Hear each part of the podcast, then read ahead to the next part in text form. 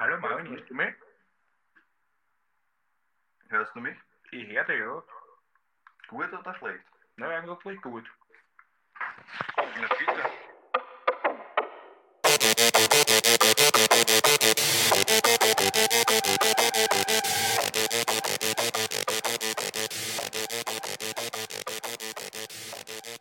Yo, yo, yo und herzlich willkommen zur fünften Folge Mord ist Ihr Hobby. Heute wieder bei mir, mitten im siebten Bezirk aus Wien. Marvin, wie geht's dir heute? Mir geht's super, Jared. Wie geht's dir heute? Mir geht's auch gut.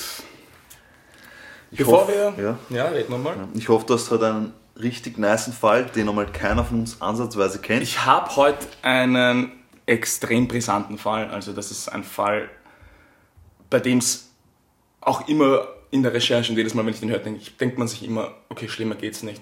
Und es wird jedes Mal schlimmer. Also Aber kurz bevor wir zu deinem Fall kommen, Mhm. lass uns noch aufklären, was es mit dem mysteriösen Finger aus dem letzten Fall zu tun hat. gut, dass du es ansprichst, das hätte ich fast vergessen. Für alle, die den letzten Fall nicht gehört haben, wir haben am Anfang vom letzten Podcast einen mysteriösen Finger erwähnt. Ein Bild, das ich dem Jared geschickt habe, als Spoilerwarnung. Ich habe das erwähnt, weil ich dachte, das ist ein Hinweis auf den Fall. Habe dann den Marvin am zwei Stunden nachdem wir den letzten Podcast aufgenommen haben, gefragt, was dann mit dem Finger auf sich hat, weil ich den vergessen habe zu erwähnen. Und Marvin, was war deine Antwort? Die Antwort war, der Finger hat nichts mit dem Fall zu tun. Das wollte mich einfach nur verarschen. Richtig. Also, bitte. Willst du schon in den Fall einsteigen?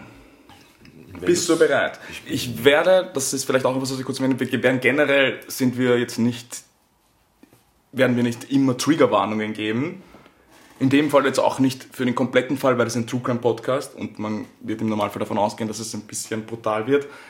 Aber heute wird eine bestimmte Szene oder ein bestimmtes Szenario kommen, wo wir das kurz erwähnen werden. M, Zarte Gemüter oder jemand, der vielleicht damit nicht umgehen kann, wird dann zu dem Zeitpunkt noch gewarnt werden, dass er vielleicht kurz, er oder sie vielleicht Das kurz ist schon mal eine. Triggerwarnung. Nicht. Ja, vielleicht auch für den ganzen Fall. Dieser Fall, wie gesagt, also dass Menschen zu sowas fähig sind, wir kommen dazu. Okay. Wir sprechen heute über Robert Hansen. Sagt dir das vorerst einmal was, Marvin? Nein, sagt mir nichts. Also, Der Name sagt ja mal grundsätzlich nichts. Ich habe dir schon einmal von dem Fall erzählt, das ist, glaube ich, ein, zwei Jahre her, irgendwann, selbst als ich das mitbekommen habe. Ich glaube aber nicht, dass du allzu viel drüber weißt. Aber das werden wir jetzt gleich herausfinden. na bitte. Robert Hansen wurde am 15. Februar 1993, 1939, Entschuldigung, in Esterville, Iowa geboren. In seiner Kindheit und Jugend war Hansen eher ein Einzelgänger, also eher ruhig und ein Einzelgänger. Das mag auch vielleicht daran gelegen haben, er hatte sehr starke Akne. Okay. Das zieht sich auch durch sein ganzes Leben. Also wurde vielleicht gemobbt auch. Genau, also er wurde definitiv gemobbt, Ja. das weiß man. Er wurde gemobbt, das, er hatte dann auch später im, im Erwachsenenalter noch Narben von dieser Akne im Gesicht und er hat auch gestottert. Okay. Was ja. natürlich, Kinder sind ja. grausam, In dem Alter gerade. Ja. in dem Alter sicher nicht einfach. Er wurde das, wie gesagt, in der Schule auch dadurch sehr gemobbt, war immer sehr zurückgezogen und hat sich dann auch schon in frühen Jahren ein bestimmtes Hobby gesucht. Das war auch ein bisschen seine Zuflucht Tiere morden. und dieses Hobby war Jagen. Okay. Generell Jagen. Also wir wollen da jetzt gar kein Bashing in irgendeine Richtung Ja, betreiben, weil dazu kommen wir im, Laufe des Falles heute auch noch. Es ist schon ein Anzeichen, wenn jetzt wirklich Kinder absichtlich oder böswillig Tiere quälen. Ja. Das ist Also ein Anzeichen. Züge genau. zeigen, ja. Has, würde ich aber jetzt nicht gleichsetzen mit Jägern. Also Ja. er hat vorerst einmal wirklich nicht, gejagt. Das Ja. war sein Hobby ist aber für den späteren Verlauf vielleicht auch noch wichtig.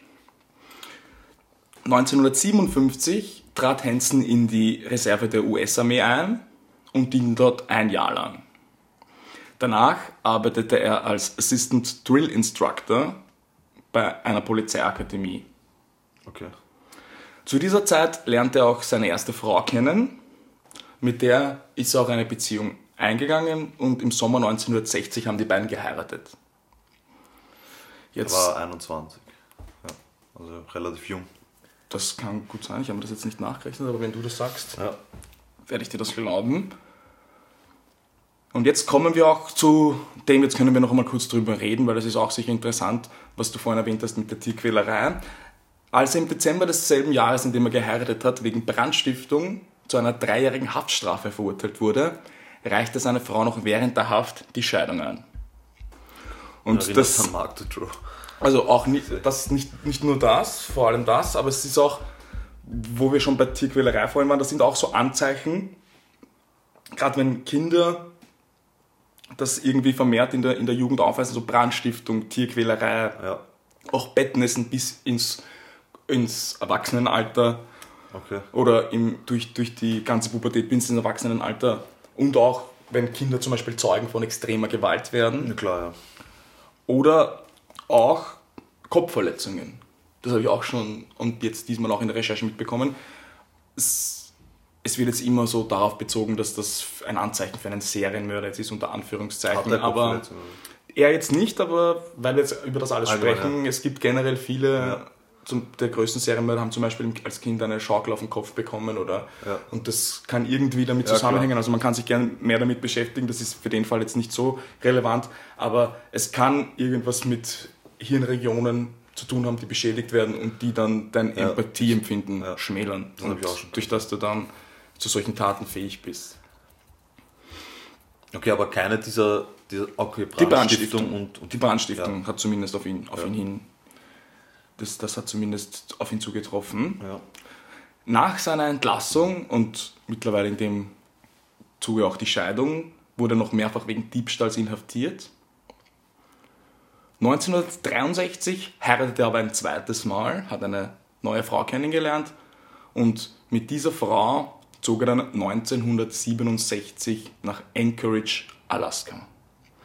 Und dort spielt auch alles, was jetzt mit dem Fall zu tun hat. Alaska, okay, das, Das ist heißt, interessant. Da wir noch nie. begeben uns jetzt nach Alaska.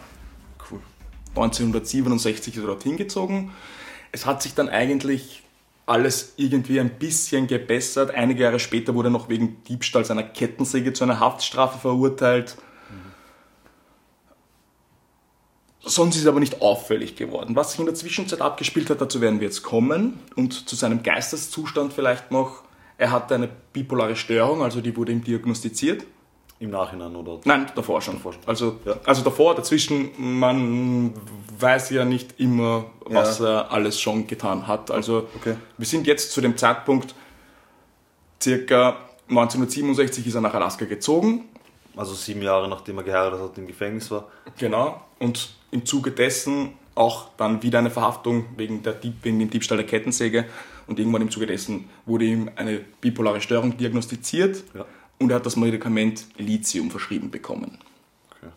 Was macht das? Weiß man das? Also so.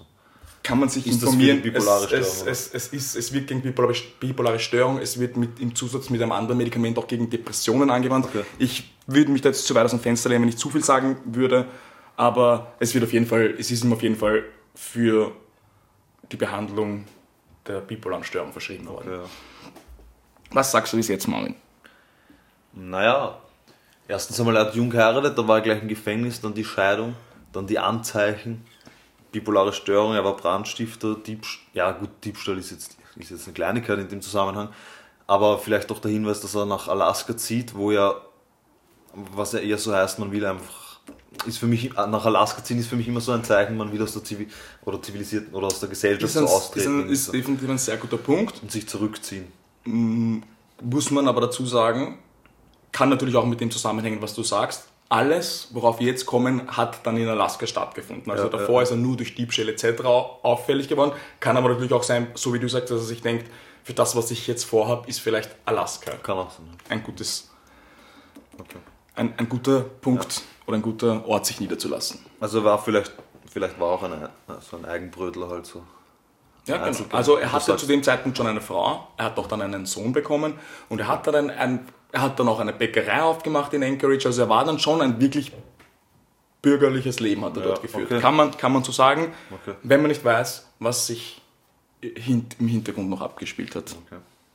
Und dazu kommen wir im kleinen Ausmaß vorerst einmal jetzt. Wir kommen jetzt für mich zumindest zur absoluten Heldin von diesem Fall. Also das, wir kommen jetzt zu Cindy, dass eine 17-jährige Prostituierte zum damaligen Zeitpunkt 1983 in Anchorage. Das ist für mich wirklich die absolute Heldin in dem Fall. Also was dieses Mädchen hat durchmachen müssen und wie sie dann reagiert hat und unfassbar.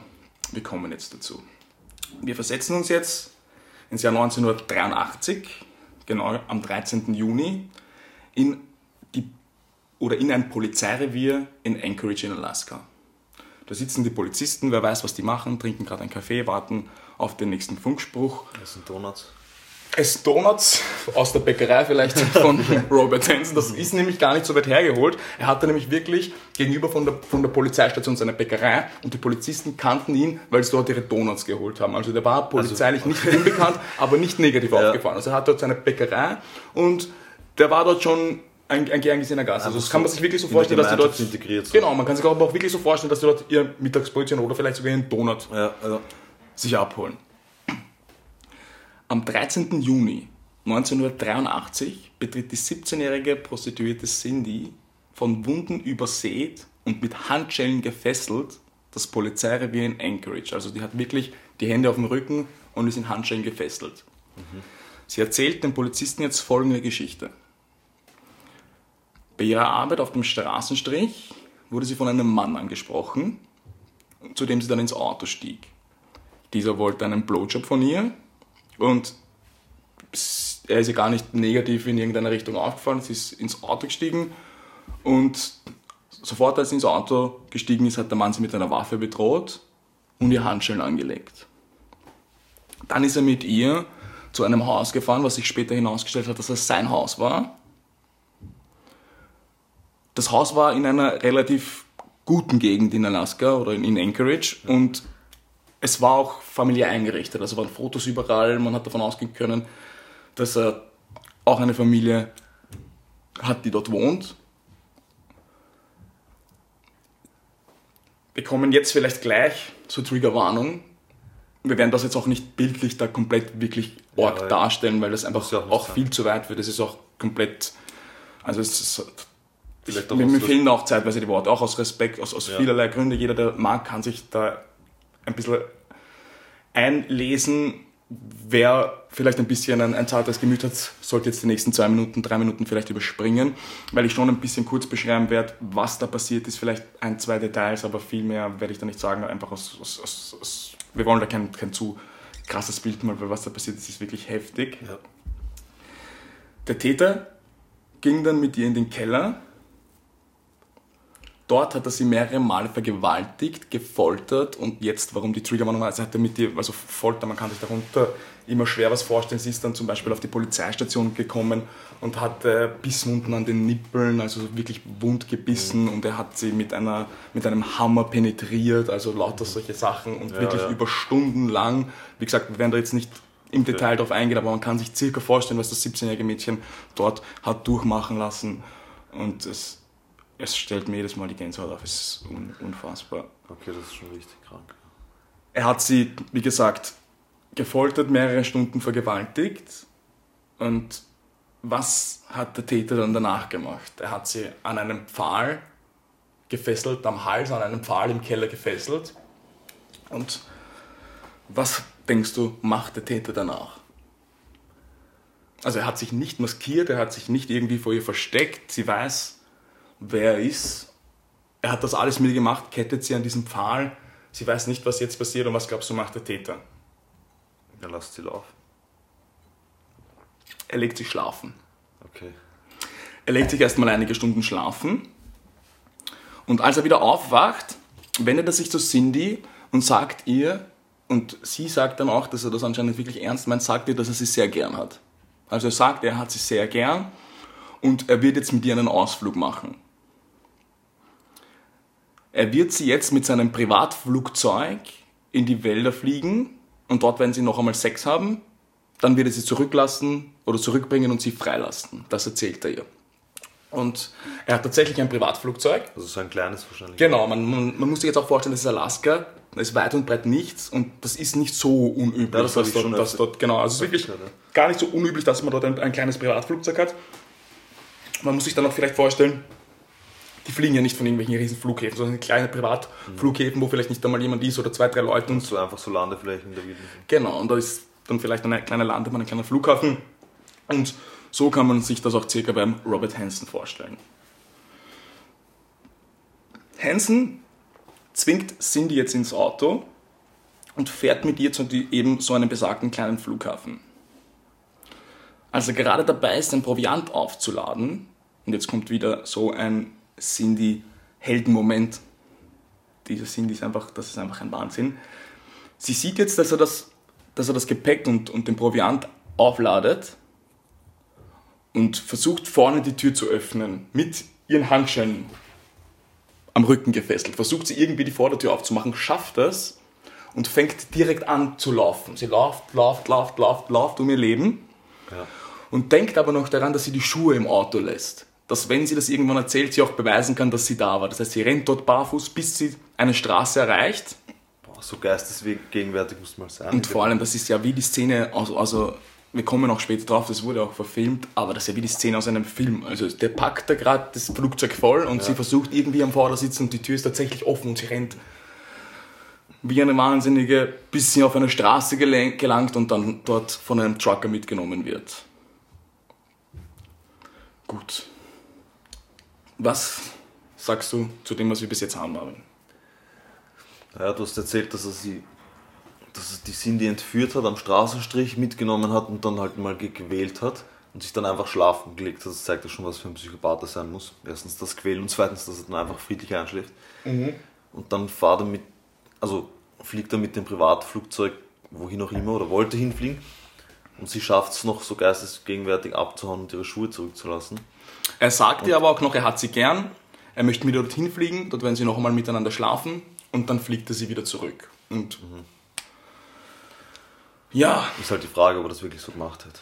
wir werden im Laufe des Falls dazu kommen. Ja. Was sagst du? Was macht Cindy jetzt? Na, wir wissen ja, dass sie zur Polizei geht, oder? Naja, nicht unbedingt. Zuerst ist sie mal von dem, wird sie mal von dem Trucker angehalten. Und zu dem Trucker sagt sie erst einmal, sie soll, er soll sie zu ihrem Freund, der auch gleichzeitig ihr Zuhälter ist, bringen, weil sie nicht auf die Polizei vertraut. Gerade zu der Zeit in der Gegend sagt sie einfach, ist es schwierig, Prostituierten wird nicht so leicht geglaubt. Ja, ja. Ich möchte zuerst mit meinem Freund reden. Der überredet sie dann aber doch, dass sie zur Polizei geht. Und nach ihrer Aussage bei der Polizei brachte die, also diese, die arme 17-Jährige Cindy, die davor nicht zur Polizei gehen will, was- also was, wie gesagt, was der passiert. Sie geht dann mit dem Polizisten noch zum Haus von Hansen Ja. und kann dort alles identifizieren, bringt sie auch noch am Flughafen und kann dort sein Flugzeug identifizieren. Also das passt alles. Das gehört ihm, das Flugzeug, das Haus gehört ihm, sie kann ihn identifizieren. Hansen ist aber zu dem Zeitpunkt circa Mitte 40, lebt mit mittlerweile auch 17 Jahre schon in dem Ort, hat wie gesagt eine Bäckerei, die Polizisten kennen ihn, er hat einen Sohn und eine Frau in Anchorage. Und als man ihn mit den Beschuldigungen konfrontierte, stritt er diese heftig und vehement ab, behauptete die Frau nicht zu kennen und dass diese ihn erpressen will. Außerdem, und das wird später auch noch wichtig, gab er an, mit seinen Geschäftspartnern zu diesem Zeitpunkt zu Abend gegessen zu haben und diese zwei Geschäftspartner haben sein Alibi auch bestätigt. Das heißt, da die Polizei, und jetzt unter den wahrscheinlich allergrößten Anführungszeichen der Welt, weil wir müssen uns vorstellen, die ist dort gefesselt mit Wunden übersehen ins Polizeirevier gegangen, hat das dann alles zu Protokoll gegeben und die auch noch den erkannt, ja, nur die Aussage der Frau oder der armen Cindy und aus dem Grund kam es nicht zu einer Anklage. Speziell der Polizist, bei dem Cindy aber die Aussage gemacht hat, der hat ihr geglaubt und hat Hansen weiterhin unter Verdacht behalten und versucht irgendwie weiter in diese Richtung zu ermitteln. Also das ist wieder mal so ein typisches Zeichen von Provinzpolizeiversagen, was wir jetzt schon öfter gehört haben. Also es ist, es ist wirklich ein Wahnsinn. Okay, das ist... Man, also mir fehlen, mir fehlen einfach die Worte. Es ist natürlich schon immer Aussage gegen Aussage. Es ist schwierig, aber ja, Zur damaligen Zeit hat man aber schon, glaube ich, Fingerabdrücke und so nehmen können, oder? Vor allem, sie hat halt viel auch identifiziert, sie hat die Schuhe da gelassen, sie ist Mhm. so von Wunden übersät und dass man da wirklich dann einfach nur zwei Aussagen nimmt und sagt, Ja, okay, das das passt. ich, ja. Das ist halt Das, brutal, das kann er nicht gewesen sein. das ist halt, Ist wenn bizarr, der so gut ja. integriert war ins Dorf und so, Es ist, es ist, ja, es, es ist, es ist immer, immer schwierig. Wir haben jetzt auf jeden Fall die Aussage von der 17-jährigen Cindy. Wir wissen, was er vielleicht getan hat, zu dem Zeitpunkt oder zum jetzigen Zeitpunkt vielleicht auch nicht. Und er ist weiterhin auf freiem Fuß. Und die arme Cindy muss weiterhin ihr Leben leben, Ja. wie zuvor. Was auch noch ein bizarres Ja, Detail ist und wo, wo ich sie auch 100% nachvollziehen kann und was ich hier auch, was man auch nicht ihr irgendwie übel nehmen kann, nach dem allen, was sie getan hat, um das aufzudecken.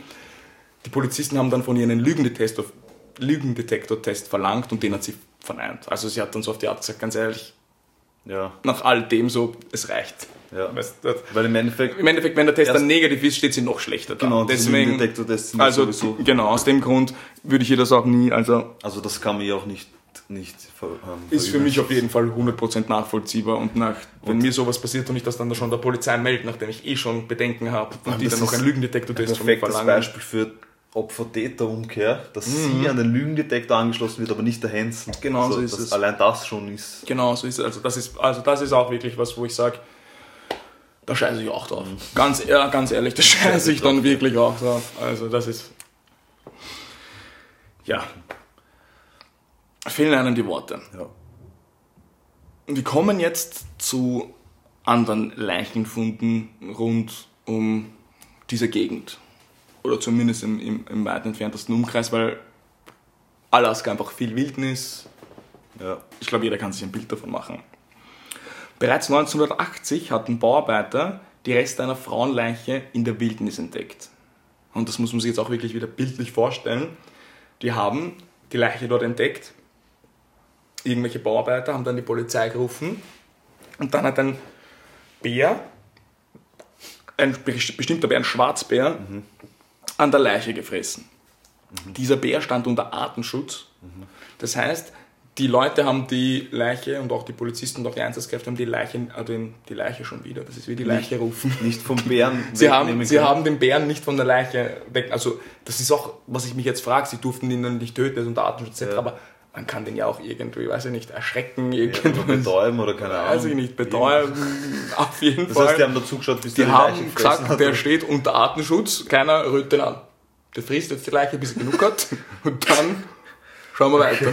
so krass. Es ist bizarr. Aber ja, so war das. ja, Vielleicht war der vom, vom Hansen oder wie der heißt. so ein äh, Der hat seine Donuts gefressen wahrscheinlich. Also Alter, das ist ja richtig arg. es, es ging sogar so weit, dass man dann an der Leiche, an den Resten zumindest erkennen konnte, dass sie erstochen wurde. Allerdings konnte die Leiche bis heute nicht identifiziert werden. Das heißt, der, dieser Schwarzbär hat die Leiche so arg entstellt oder vielleicht war das auch schon davor. Das ist natürlich jetzt im, ja, im ja. Nachhinein schwer nachzuvollziehen. Was ich mir aber in, in dem Zusammenhang mir denke, ist, ein Bär wird keine tagealte Leiche fressen. Na, Das ich glaube, die haben auch Geschmack. bis heute kann wahrscheinlich. ja. Bis heute konnte man das auf jeden Fall noch nicht, also mittlerweile vielleicht sogar so aufgenommen, man weiß bis heute nicht, wer das ist. Und es wurde ein Phantombild erstellt aufgrund dessen, was man hatte.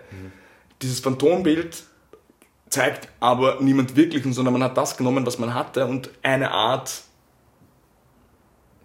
Visage draus Ja, voll, gut, ja. gut, ein gutes Wort. So eine, eine Art Visage, eine, eine Art, man kann es vielleicht auch wieder wie so eine Wachsskulptur Ja, vorstellen. ja.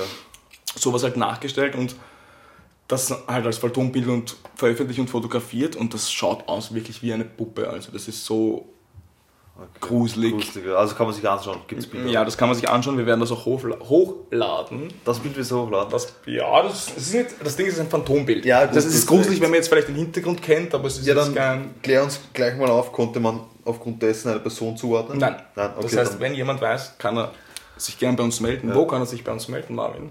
unter mordistehobby.podcast at gmail.com Aber oder einfach auf Instagram unter mordistehobby.podcast. Ching, hätten wir die Werbung auch erledigt. Aber, das heißt, du sagst, man konnte diesen, diesen Wachs, oder dieser Wachsfigur nichts zuordnen. nichts zuordnen. Also Keine- man weiß auch nicht, wie... wie Das war eine Frauenleiche, das war- Genau, das weiß man. Man weiß natürlich auch nicht, wie arg das jetzt der Realität ähnelt, weil man bis heute nicht weiß, wer das war. Also man kann das bis heute nicht zu 100% sagen, wer das war. Noch im selben Jahr wurde die Leiche von Joanne Messina in einer Kiesgrube bei Seward, das ist eine Stadt in Alaska, entdeckt. Im September 1982 fanden Jäger in einem flachen Grab am Kirk River die Überreste am Kirk River, am Nick River, Entschuldigung. auf Kirk Das, River. das, das, das Ding ist, ich habe das in der Recherche schon einmal, ich, ich bin ein bisschen ein Legastheniker und ich habe mich in der ersten, also in der Recherche, im Zuge der Recherche habe ich beim ersten Mal verschrieben, dann war das bei mir der Kirk River und dann habe ich meinen Podcast über den Fall angehört und dann haben sie den Nick River erwähnt und dann bin ich erst drauf gekommen, dass es der Nick River ist. Dann habe ich das überall in meinen Unterlagen ausgebessert und bis heute schaffe ich es nicht, dass es der Nick River ist. Auch wenn es da steht. ja, also der Nick River. Okay. Nick River. Am Nick River wurde eine Leiche gefunden. Genau. Diese Leiche wurde mit drei Schüssen getötet und es handelte sich dabei um die 23-jährige Stripperin Sherry Morrow. Die Patronenhülsen am Tatort bewiesen, dass dieses 23-jährige Mädchen mit einer Ruger Mini 14, das ist damals ein, also ein bestimmtes Jagdgewehr, das war aber damals und ist auch heute noch in, in Alaska sehr beliebt. Das heißt, ein sehr verbreitetes Jagdgewehr. Okay. Das heißt, man kann jetzt nicht sagen, jeder, der diese Waffe Ja, hat, wird also irgendwie unter. Verhör genommen. Man, es gab da einfach so viele. Es war, wie gesagt, ein be- beliebtes Jagdgewehr, aber es lässt zumindest, es, es, man kann zumindest den verdächtigen Kreis ein bisschen enger schnüren. Es ließ viel darauf schließen, dass die Leiche zuvor nackt war, als sie erschossen wurde und dann wieder angezogen wurde, weil die Kleidung hat keine Einschusslöcher aufgewiesen. Okay, das ist Also ein das- Indiz. Ja. Lässt zumindest darauf schließen. Also kurz Mhm. zusammengefasst, wir haben jetzt drei Leichen, bis die jetzt ja. innerhalb von einem kurzen Zeitraum zusammengefunden wurden. Also an verschiedenen Orten. Genau, an verschiedenen Orten zumindest. Immer Frauenleichen. immer oder? Frauenleichen, Gab's immer Hintergrund entweder Prostitution oder Stripperin oder Ja. oben ohne Bar, dazu kommen wir auch gleich. Immer irgendwas in der Richtung. Gab es auch ähm, Spuren von Vergewaltigung oder Missbrauch, also Zumindest so Ist- Folterspuren oder? Zumindest ist bis jetzt noch nichts davon die Rede. Die Leichen wurden natürlich auch nicht immer gleich danach gefunden. Okay. Das heißt, Also die sind auch teilweise schon eine Weile dort gelegen. Ja. Genau. Und jetzt kommt der Nick River noch einmal, denn fast genau ein weiteres Jahr später wurde wieder am Nick River eine weitere Leiche gefunden. Paula Golding, eine arbeitslose Sekretärin, die auch wieder aus finanzieller Not heraus in einer oben ohne Bar gearbeitet hat. Auch sie wurde mit einer Ruger Mini 14 erschossen. Als man dann eben durch die Golding diese Fälle unerklärter oder diese Liste mit unerklärten Morden wieder aufgerollt hat, haben schließlich die Alaska State Troopers beschlossen, sich näher mit dem Verdächtigen Hansen zu befassen. Das heißt, diese Leichen wurden jetzt einmal gefunden und man hat Alaska, gab diesen, diese Aussage von der Cindy, auch der Polizist, bei dem sie die Aussage gesagt, gemacht hat, wie gesagt, der war sehr auf ihrer Seite, er hat das auch geglaubt. So irgendwie kam das jetzt durch all diese Funde. Also musst du dir vorstellen, alles, was mit der Cindy ist passiert Ja. und danach war mal nichts. Und dann sind wieder Leichen aufgetaucht, wieder Leichen aufgetaucht, wieder Leichen aufgetaucht und irgendwann haben die Alaska State Troopers beschlossen, sich den verdächtigen Hansen näher anzuschauen. Okay. Dein Input, Marvin. What do you say? Was sagst du bis jetzt? Also wir haben drei Frauenleichen, vier Frauenleichen, drei oder vier Frauenleichen Mhm. Und die Cindy. Und jetzt fängt erst, erst das Ganze zum Werken an und, und alles, alle Fäden gehen so auf den Hansen jetzt zu, oder? Man geht jetzt zumindest, also man nimmt Zeit, da ist ja wieder auch viel Zeit vergangen und man nimmt ihn jetzt zumindest wieder genauer unter Betracht. Okay. Und die interviewen ihn jetzt. Noch nicht, aber wir kommen jetzt dazu. Eine große Rolle bei der Überführung spielte der FBI-Profiler John Douglas. Kennst du den? Habe ich gehört. Das ist der von, Das ist bekannt, von Mindhunter, von dem Buch, was jetzt auf Netflix auch die Serie ist. Also Okay. quasi der Vorreiter vom Profiling. Ja. Also das ist auch für mich, ich ein Riesenheld. Ich bin begeistert von diesem Typen. Okay. Der war quasi der Vorreiter für dieses Profiling. Und kennst du Mindhunter, ein Serientipp vielleicht an der Stelle? Ich Kommt kenn dann auch noch Mindhunter, zum ja. Filmtipp. Das gibt es, glaube ich, sogar auf Netflix. Kann man Ja. sich auf jeden Fall mal anschauen. Gibt's Ist zwei Staffeln, ist sehr interessant.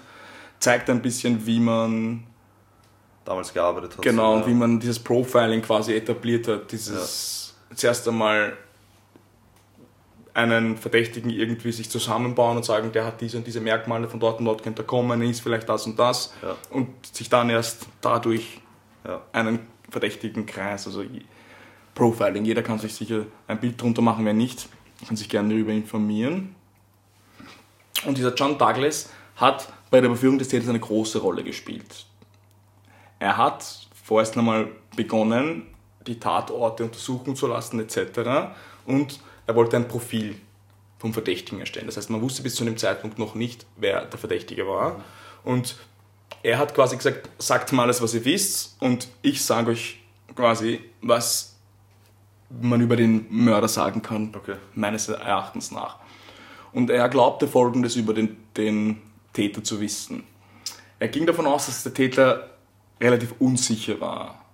Man hat dann die Lebensumstände der Opfer, die man bis jetzt gefunden hat, untersucht und das waren alles Prostituierte bzw. Stripperinnen, alle aus irgendwie dem Milieu und deswegen hat der John Douglas gesagt, dass das irgendwie damit zu tun haben könnte, dass er sehr unsicher ist. Ja. Bis dahin, und sowas ist dann zum Beispiel unfassbar faszinierend, er hat sogar gesagt, er könnte zum Beispiel auch stottern. Also er hat das wirklich im Vorhinein schon gesagt, er könnte vielleicht stottern. Er hat auch gesagt, der Täter hat irgendwo und irgendwie definitiv Trophäen von den Leichen. Diese Trophäen muss er entweder immer um sich haben oder immer irgendwie sehen. Also das ist für ihn, am liebsten würde er sich quasi diese Leichen irgendwie ausstopfen lassen und daheim Ja. hinstellen. Er lebt mit Frau und Kind, das kann er natürlich nicht. Aber irgendwas hat es da. Und man ist auch später dann darauf gekommen, dass seine Frau und sein Kind den Schmuck von ihm trugen. Also die haben, also nicht von ihm, sondern von den Opfern. Nicht von den, von den Zähnen oder so, sondern die, die Opfer hatten einfach Schmuck an. Ach der hat die so. umgebracht, hat den Okay. Schmuck genommen und dann an seine Frau oder an seine Kinder verschenkt. Heftig. Weiters hat er gesagt, dass die Tatwaffe ihm sehr heilig ist und dass er nicht irgendwo aufbewahrt, sondern im Haus an einem besonderen Ort. Auch wie eine Art Heiligtum, eine Art Trophäe. Und man muss sich das auch jetzt wirklich so vorstellen, also aufgrund des von ihm erstellten Profils und dass man den Täter nicht kannte, hat man dann einen Durchsuchungsbefehl für Hansons Anwesen erwirkt. Also nur dadurch, dass er gesagt hat, das und das hat der Täter Ja. und das hat auf ihn zutreffen können, hat man dann gesagt, okay, der Richter, das reicht uns, wir schauen uns das genau an. Das heißt, die Aussage der 17-jährigen Prostituierten, der armen Cindy, die da misshandelt und missbraucht wurde, reicht nicht. Gott sei Dank gab es einen John Douglas, der dann ein paar Indizien Ja. in den Raum wirft und dadurch wurde dann sein Anwesen durchsucht. Neben der Waffe, die wir vorhin erwähnt haben, mit, den, mit der einige der Opfer ermordet wurden, fand man Schmuck der Opfer, Führerscheine und Ausweispapiere. Weiterhin, und jetzt kommen wir auch wieder zum Flugzeug zurück, ähm, du kennst ja den Fall jetzt mittlerweile auch nicht, merke ich jetzt im Laufe der Erzählung, und der Fall ist bekannt unter dem zweiten Namen The Flying Nightmare. Also so ist er auch bekannt, der fliegende Albtraum, weil er ein Flugzeug hat.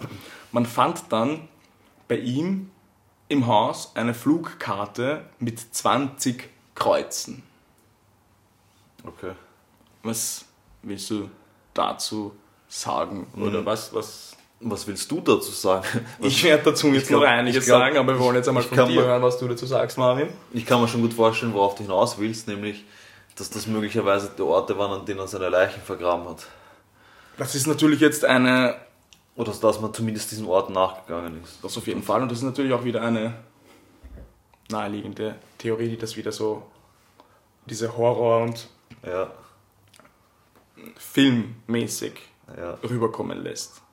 Zunächst stritt Hansen aber alles ab und an den Orten wurden ja auch Patronenhülsen gefunden. Die erklärte er damit, dass er an diesen Orten Schießübungen gemacht hat. Also er hat dort halt Schießübungen gemacht.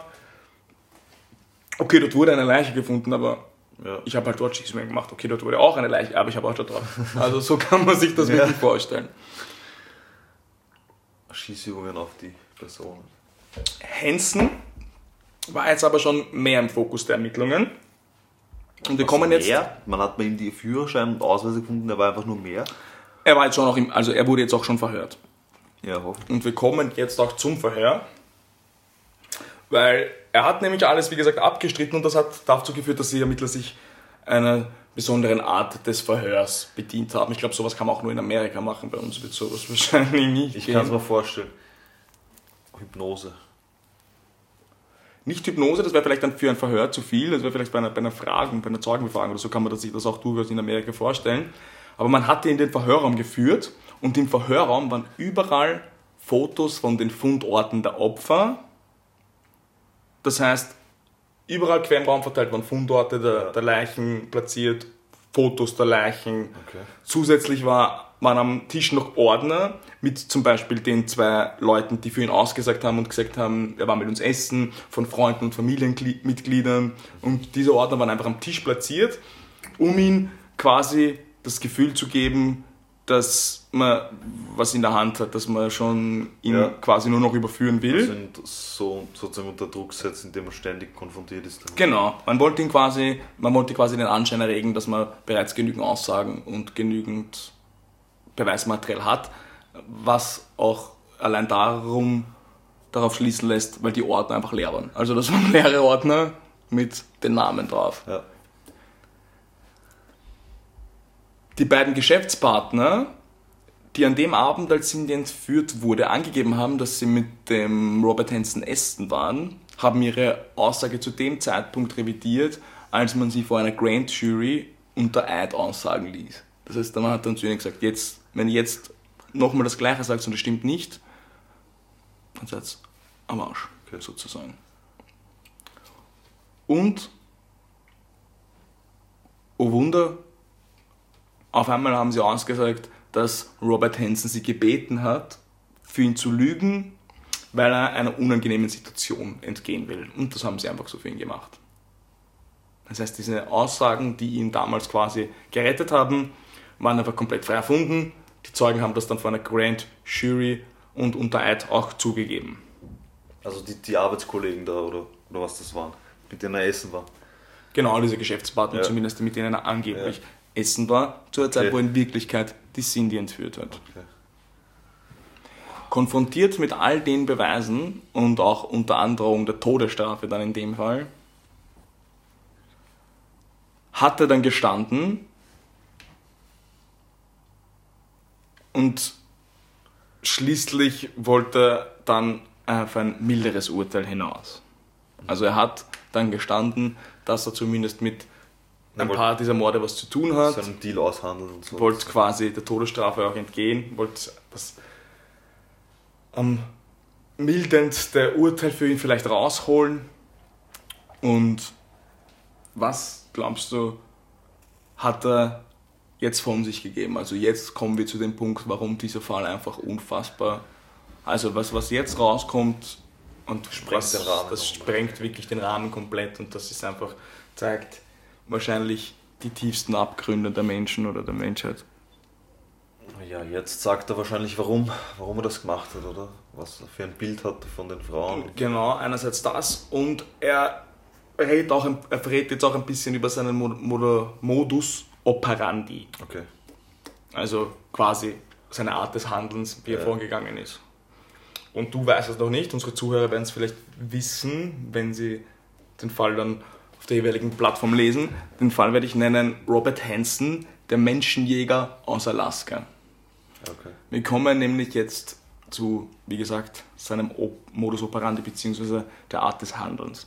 Laut eigener Aussage hat er die Frauen wegen Oralsex aufgesucht, weil er wollte seiner eigenen Ehefrau das nicht zumuten. Hat ja auch die Cindy damals gesagt. Genau, also er wollte quasi seiner eigenen Ehefrau nicht zumuten, Dass sie dass, sich dass sie ihm quasi, genau, also Ja. auch komplett hirnrissig, dass sie das quasi nicht machen muss und deswegen hat er für Oralsex quasi Prostituierte aufgesucht. Die Frauen, mit denen er nicht zufrieden war, wurden anschließend bestraft. Er hat insgesamt dann gestanden, dass er 17 Frauen im Alter von 17 und 41 Jahren entführt hat vergewaltigt, gefoltert, gejagt und ermordet. Aber man Und hat, der wichtige Punkt, ja, sag einmal gern was dazu, Marvin. weil du sagst, 17 ist verdammt viel und man hat aber vier oder fünf nur gefunden, oder? Mm, Insgesamt hat man dann schon im 17 nachweisen können, man hat die Kreuze dann untersucht. Ja. Die waren auch nicht jetzt wirklich tief vergraben, sondern die waren da irgendwo in der Wildnis verscharrt. Okay. Und man konnte, wie gesagt, 17 davon dann finden. Ja. Und auch kurz vielleicht zu dem gejagt. Also, man kann sich das Ganze wirklich so vorstellen. Der hat die Frauen entführt zu sich nach Hause, dann mit ihnen die unfassbar gestörtesten und schlimmsten Sachen angestellt. Ja. Dann hat er sie in sein Flugzeug gepackt, ist mit ihnen in die Wildnis von Alaska geflogen. Dann hat er die Frauen dort noch einmal vergewaltigt und nackt ausgezogen, ihnen die Augen verbunden, sie nackt freigelassen und dann mit einem großkalibrigen Gewehr gejagt. Also wie wild hat er die Also dort freigelassen, gesagt, entkommt, lauft's weg und die dann dort gejagt, mitten in der Wildnis. Also sowas kann man sich, also ich hätte vielleicht davor wieder eine Triggerwarnung einbringen sollen, weil das ist ja wirklich unvorstellbar. Also, das Also ist ich glaube, ich, also weil, weil du gesagt hast, du hast mir vor, bevor wir den Podcast aufgenommen haben, gesagt, ich kenne das vielleicht, weil du schon zu einem Film oder so etwas gesagt hast. Es gibt ja, glaube ich, so einen Film, da geht es doch auch darum, dass die Menschen jagen. Genau, also das ist, da gibt es mehrere wahrscheinlich Verfilmungen. Wir kommen dann zu auch konkret diesem Film, der, der verfilmt wurde. Aber das heißt, das, das Jagen von diesen, von seinen Opfern, das war halt für ihn zusätzlich nochmal so ein, Also darum, so ein Kick oder. ich, ich will, weiß nicht, wo es wo war. So im, Im Prinzip war das das, worum es ihm, ihm ging. Also das mussten wirklich so gut wie alle Frauen dann durchmachen. Also Ja. der hat die dort wirklich, weil man geht auch natürlich darum davon aus, weil er hat sich ja von vorhinein nicht irgendwie verdeckt oder der, also man kann dann schon davon ausgehen, dass er sie nicht mehr freilassen wollte, weil sonst Ich glaube, er hat das vielleicht auch deswegen gemacht, weil er nicht, das klingt jetzt blöd, aber zu feige war, um sie einfach so zu erschießen und sich sozusagen, wenn er sich vorstellt, das ist ein Tier oder so, dass er das jagt, dass er was dafür tun muss, dass es ihm leichter fällt, die zu töten. Es, es, es kann natürlich sein, das Ganze auch. aber andererseits so wie er auch ge gefoltert hat und, und das wird wahrscheinlich auch so eine Art sadistisches Spiel Ja, gewesen sein, also zu 100 Prozent ja, kann man das ich glaube, wahrscheinlich die Angst nicht, nochmal nicht steigern. nachvollziehen. Das, es, es, es hat ihn auf jeden Fall, also das, es ist was anderes, ob man ein Opfer dann einfach erschießt oder ob man das wirklich in, in also manche dieser Jagden haben bis zu vier Tage gedauert. Vier Was? Tage, ja. Das heißt, der ist da wirklich auf die Ja, Fährte gegangen. Ja, der hat die wirklich so freilassen, so auf die Art entkommt okay. und hat die dann wie wild, also das ist jetzt krass vielleicht zum Sagen, aber man muss Ja, es leider so wirklich so vorstellen. Ja. Der hat das dann wie, wie wild im, in der Wildnis von Alaska dann dort Mhm. diese Frauen gejagt. Okay, das ist, das ist echt krank. Muss ich auch sagen, ja. Und bis auf die Cindy hat eigentlich keiner überleben können. Bis auf die Cindy weiß man zumindest bis heute von keiner Überlebenden. Also darum auch sie die absolute Heldin in dem Fall. Ein Wahnsinn, was die durch hat, durchmachen hat müssen. Ja. Ja, Und das wurde in, in, sowohl in Criminal Minds als auch in Law and Order Cold Case gibt es jeweils eine Episode, deren Handlungen auf diesen Fall basieren. Also es ist vielleicht jetzt nicht medial so bei uns angekommen, aber jeder hat vielleicht schon mal eine Folge darüber gesehen. Es gibt auch einen Film darüber, der gar nicht so schlecht besetzt ist, also überhaupt nicht schlecht besetzt ist. Im August 2013 erschien dieser Film in den amerikanischen Kinos. Dieser Film heißt Frozen Ground. Das ist eben der Film. Vielleicht habe ich dir den schon einmal damals auch empfohlen. Und dieser Film basiert eben auf diesen Taten. In diesem Film spielt Nicolas Cage den Polizisten, John Cusack spielt Robert Hansen und Vanessa Hutchins spielt die Cindy. okay. Also, wie gesagt, gar nicht so schlecht besetzt. Ja. Das vielleicht noch zum Schluss, bevor wir jetzt zum Fazit kommen, weil ein Fazit, der Fall ist Gott sei Dank geklärt. Das heißt, wir müssen jetzt, wie nicht vielleicht in den anderen Fällen davor, spekulieren, wer der Täter ist oder was da wirklich passiert ist, weil wir uns jetzt einerseits Gott sei Dank, weil der vielleicht dann auch gestoppt wurde, aber Ja. uns zumindest wissen, was da passiert ist und, und der jetzt auch mittlerweile dann im Gefängnis verstorben ist, wurde selbstverständlich zu lebenslanger Haft verurteilt und ist im Gefängnis dann verstorben mittlerweile. Aber ja, Mich würde interessieren, was die, die Frau, die Angehörigen dazu gesagt haben. Darüber weiß ich leider gar nichts. Das wird wahrscheinlich auch ein bisschen damit zu tun haben, dass die dann natürlich geschützt werden. Ja. Weil wenn sowas publik wird, Ja, sicher. werden die jetzt Ja. nicht in die Medien vielleicht sogar irgendwas sind, aber darüber habe ich in der Recherche tatsächlich so gut wie nichts finden das wäre auch interessant. Was aber vielleicht auch gut ist, weil der hat ja denen was vorgespielt, hat denen den Schmuck Ja, geschenkt. aber das wäre halt interessant, ob die das wirklich gar nicht gewusst haben, so die Frau. aber davon gehe ich zumindest schon aus, dass Ja. man das, dass man das untersucht. Aber dass weil, er einfach so ein Doppelleben hat führen können. Also der liebevolle Ehemann, der die Bäckerei hat und dann nebenbei Frauen ermordet. Das, ist, das, das erschreckt mich eigentlich immer am meisten, dass Menschen so zweigeteilt sein können. definitiv, ja. Das macht eigentlich am meisten Angst. Definitiv. Okay.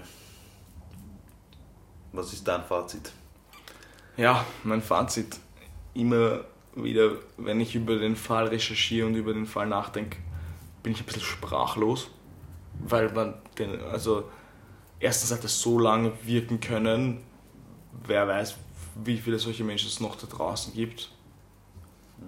Und was macht wen zu so einem Psychopathen? Also die Kindheit, okay, viele Menschen haben Akne und Weißt Stottern und werden vielleicht, vielleicht er ja, dass das so großteils, dass er eben Akne hatte und, und in der Schule gemobbt wurde etc., aber sonst jetzt nicht wirklich was. Also über die Eltern oder so, dass da irgendwie Gewalt Nichts, was jetzt einen, also jetzt kein vielleicht Missbrauch oder Misshandlungen, die jetzt irgendwie vielleicht nie rauskommen oder zumindest jetzt nicht so erwähnenswert waren, dass sie jetzt in der Recherche aufgetaucht sind, wie man es von vielen anderen Serienmördern kennt, Ja. wie du weißt, aber wie wir auch vorhin gesagt haben, Kinder sind halt auch grausam und mobben, gerade wenn du dann vielleicht in die Pubertät kommst, du hast diese Akne, stotterst, kriegst vielleicht keine Frauen ab und aus dem Grund richtet sich dein Hass vielleicht so krass gegen Frauen.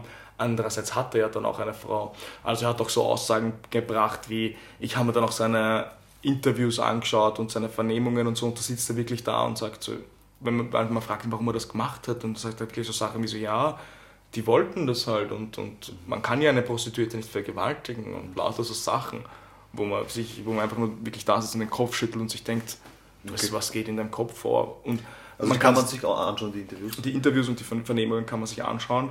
Und auch gerade dann, er hat ja eine Frau und, und Kinder, also eine, eine Tochter und einen Sohn, zumindest soweit ich weiß. Was, was bringt einen Menschen dazu? Vielleicht jetzt nochmal deine abschließenden Worte, weil mich. Ich bin froh, dass es aufgeklärt ist und im Endeffekt lässt Ja. mich so ein Fall wie dieser einfach immer sprachlos irgendwie zurück. Es ist zwar aufgeklärt, aber es, ist, es lässt einen trotzdem immer. Ja, mir geht es eigentlich wie dir. Ich habe auch, für mich tun sich dann, dann immer mehr Fragen als Antworten. Also wir wissen, wer der Täter ist und wir wissen, was er getan hat, aber und wir wissen, wie er es getan hat und so. Aber was ihn dazu führt, wie du richtig sagst, dass er so tief fällt, unter Anführungszeichen tief fällt, ähm, dass er so zu solchen Taten fähig ist. Ich, ich glaube zum Beispiel halt, wenn du mal, also der erste Schritt ist immer der schwerste, egal bei was. Und wenn er mal damit anfängt und das Ganze ins Rollen kommt, der sieht, es erwischt mich keiner und so weiter, ich glaube, das fällt von Mal zu Mal leichter Definitiv. und dadurch ergeben sich diese Serien. Und wenn man ihn beim ersten Mal gestoppt hätte oder so, oder ja, gestoppt hätte, dann wäre er jetzt eh im Gefängnis und so weiter, aber ich glaube, das, das ist dann so wie ein Schneeball einfach. Das, wird, das wird immer größer und der ist immer, wahrscheinlich wollte Also, sich dann immer mehr den Kick sicher, geben und so. also es muss definitiv irgendeine Art, Art Trieb in ihm sein. ja. Aber auch dieses, dieses- Verhalten mit den Trophäen, mit dem Schmuck und so ist auch Ja. interessant, dass, dass er sich damit schmückt und so weiter. Dass, Auch dass wieder- der, wenn ich zum Beispiel einen Hirsch jag, dann hängen sich manche Leute das Geweih Mhm. in die Wohnung, der hat halt den Schmuck von seinen Opfern. Das ist ja was ähnliches. Auch wieder John Douglas drauf kommt, eben, dass das ein Jäger ist und Ja. auch die Kleidung, die keine Einschusslöcher hat. Also ein Profiling ist auch ein sehr interessantes Thema. Das werden wir sicher noch öfter zu sprechen kommen. Darauf und ich auch definitiv auf John Douglas werden wir noch öfter zu sprechen kommen, weil er auch in den, also in so, so gut wie jedem relevanten Fall zu seiner Zeit, der irgendwie unmittelbar in seiner Nähe abgespielt hat oder wo er erreichbar war, war der irgendwie ein bisschen beteiligt. Der hat, ja, Vorreiter vielleicht, also für mich der Vorreiter vom modernen Profiling. Ja. Sicher jemand, der noch oft in dem Podcast vorkommen wird. Ja. Puh, ja, ein Fall. Nach, Kein Fall für ja, da ist, in dem Fall war vielleicht doch nicht so viel Witz drinnen, aber wir brauchen das eigentlich als, als Comic Relief, deswegen zum Schluss vielleicht noch irgendwas Lustiges. Jetzt musst du spontan einen Witz erzählen, Marvin.